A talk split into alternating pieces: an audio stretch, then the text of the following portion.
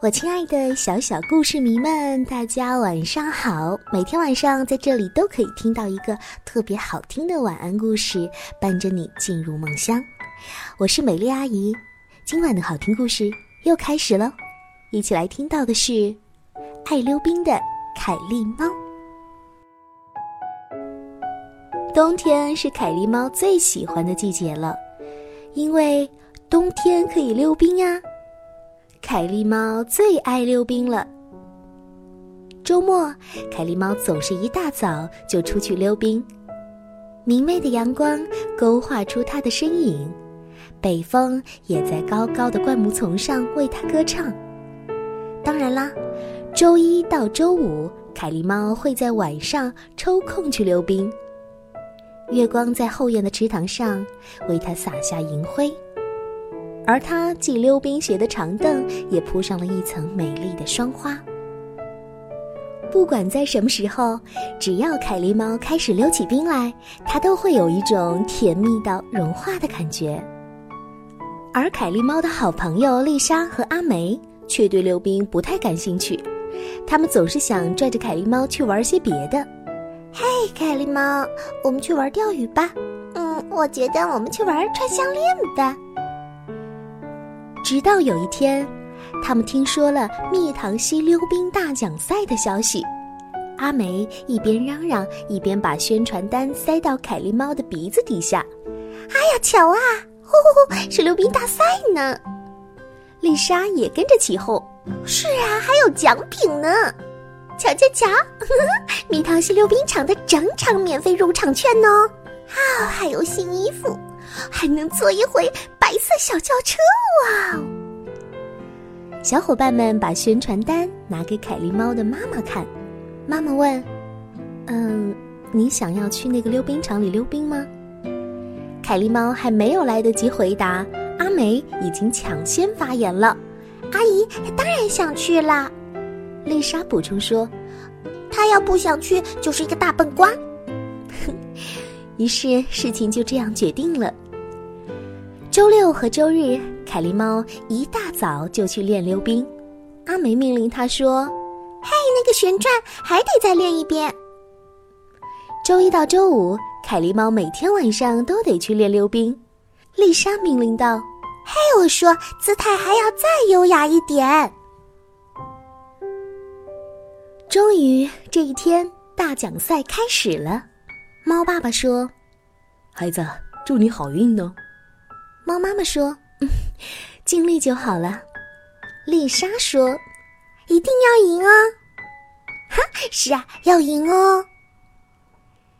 赛场里的大喇叭声传来了声音：“请所有选手进入溜冰场。”凯莉猫想在人群当中找到爸爸妈妈，还有他的小伙伴们，可是人太多了，他根本看不见。不过，他可以听到阿梅在大呼小叫：“哎，转圈的时候要小心一点呢！”凯莉猫排在队伍的第五位。第一位选手开始表演了，他的表演精彩极了。哦，可是，在转最后一个圈的时候，他一不小心滑倒了。第二个选手转的圈圈太多，结果把自己呀转得晕头转向，一头撞到了一个评委的膝盖上。这一撞让第三个选手笑疼了肚子，让第四个选手紧张的嚎啕大哭起来。看着这一切，凯莉猫开始觉得它有可能会赢到大奖了。它开始幻想起那些奖品来：蜜糖溪溜冰场的整年免费入场券，还有新衣服，还能免费坐一回白色小轿车。这个时候，凯莉猫听到大喇叭里在叫它自己的名字。嗯，看来终于轮到它出场了。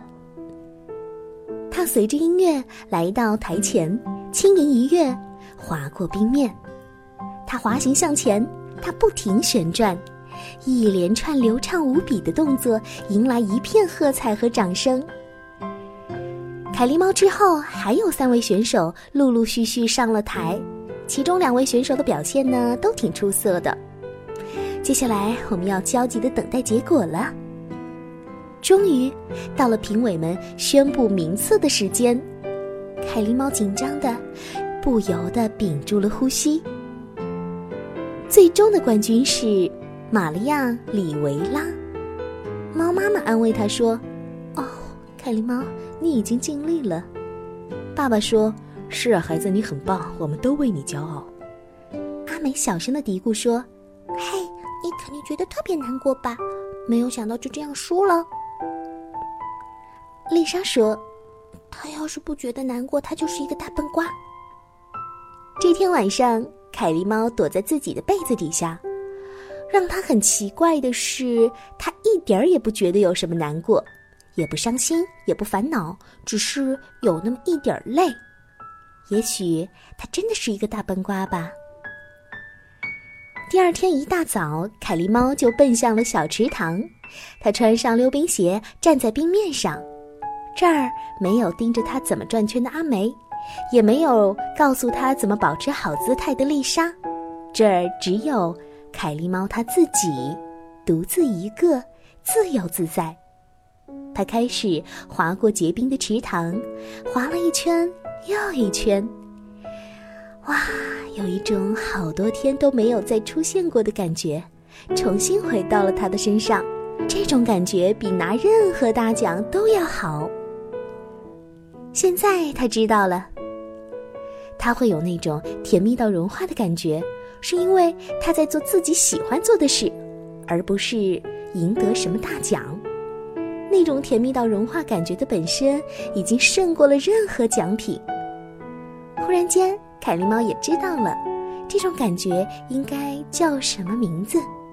它的名字是快乐。做自己喜欢做的事情，是最幸福的事情了。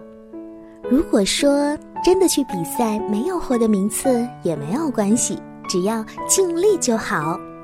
宝贝们，你们最喜欢干的事情是什么呢？